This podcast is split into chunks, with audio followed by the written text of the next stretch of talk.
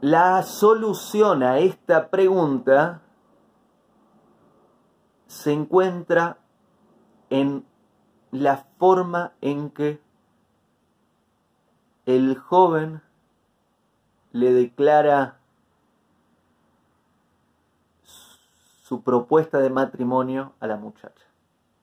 Esto lo aprendo de un rabino Friedman, Rabbi Friedman, y es muy interesante. El ejemplo que él da me parece que es aplicable aquí a, este video. Si el muchacho va y le dice a la muchacha, no puedo vivir sin vos, ¿te casas conmigo? ¿Qué le respondería la muchacha?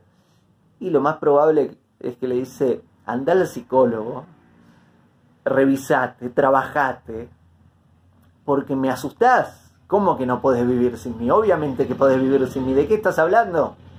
Sin realmente no podés vivir sin mí. Y te quiero mucho, podría incluso estar amándote, pero casarme con vos y no podés vivir sin mí es un problema. Eh, me parece que tenés que ir a tener unas sesiones al psicólogo y cuando te sientes mejor volvé y lo volvemos a charlar. Va al psicólogo el muchacho, vuelve y le dice, ya está. El psicólogo me dio de alta, me di cuenta de que realmente no te necesito, no me importás. Eh, me importás, pero no te necesito. La verdad, eh, puedo completamente vivir sin vos, no voy a depender ningún día de mi vida de vos, voy a hacer la mía. ¿Te querés casar conmigo? La muchacha, qué poco romántico, es la peor propuesta de casamiento que me hicieron en la vida y que escuché que alguien le hizo a alguien en la vida. ¿Cómo no te necesito, te casar conmigo? No quiero. Entonces el muchacho se... Pero no entiendo. Le digo que no te necesito. Honestamente, te necesito. No puedo vivir sin vos y no me acepta aprendo de que no te necesito. Te casas conmigo y no me acepta. Entonces, ¿cómo hago? ¿Cómo hago para que me acepte la propuesta de casamiento? Esta situación en la que se encuentra el muchacho es igual a la situación con la relación con Dios. Si Dios nos dice, los necesito, no puedo vivir sin ustedes, se casan conmigo, y nos da un poco de miedo. Y al mismo tiempo, escúchame, si realmente me necesitas, no sos Dios. ¿Cómo me necesitas así? Si, vos me creaste. Ahora bien, desde el otro lado, si Dios dice, no, no los necesito, te casas conmigo, no es romántico. en el caso del muchacho, se le dice a la muchacha, te necesito, no te necesito, te casas conmigo, no es romántico. En el caso de Dios, Hashem, con nosotros, sí no le importamos para que nos crea. Entonces, ¿cómo se resuelve esta situación? ¿Cómo se resuelve la propuesta de casamiento del muchacho a la muchacha? Quizá una buena propuesta de casamiento sería que el muchacho vaya y le diga, ¿podría existir sin vos? Sí, podría existir sin vos. Sin embargo, una existencia sin vos no sería vida. Quiero elegir voluntariamente no poder vivir sin vos. Y quiero lograr no poder vivir sin vos. No es que no pueda, que esté condicionado, pero quiero llegar a ese punto, quiero llegar a una unión con, vos, a, un, a una dependencia, a, un, a una relación, a una intimidad con vos, donde no podamos vivir el uno sin el otro. Quiero vivir con vos, existir sin vos.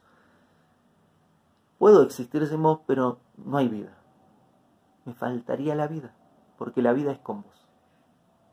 ¿Te casas conmigo? Más o menos, una cosa así. Todavía no lo declaré, pero eh, planeo hacerlo algo así. Si la propuesta fuese como te lo acabo de dar, hay más chances de que la muchacha le diga, ay sí, me quiero casar con vos. porque fue romántico en su propuesta. Por ahí tuvo algo de romance, pero más allá del romance fue honesto en el punto exacto de cómo se inicia una relación de pareja. Y volviendo a la pregunta original de este video, de lo que Hashem, Dios, hace con nosotros.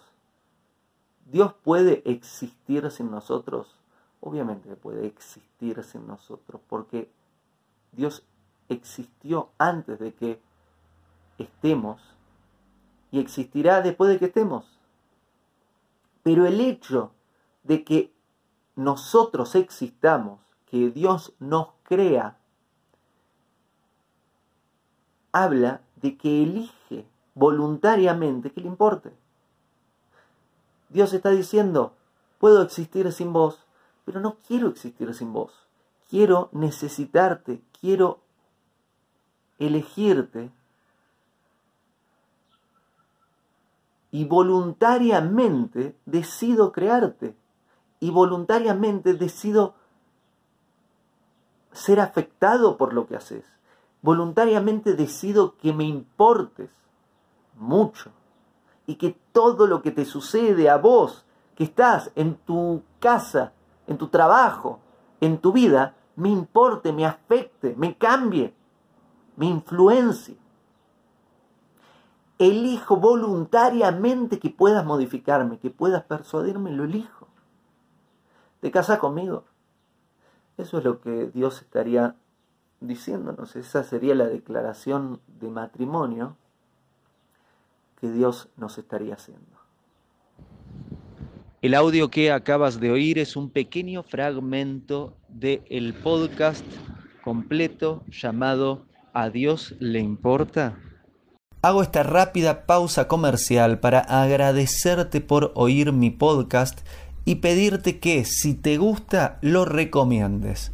Si te gustaría adquirir alguno de mis libros, podés encontrarlos en su formato físico y digital en Amazon y en su formato audio en Audible. Gracias y que continúes disfrutando del contenido que tengo para vos.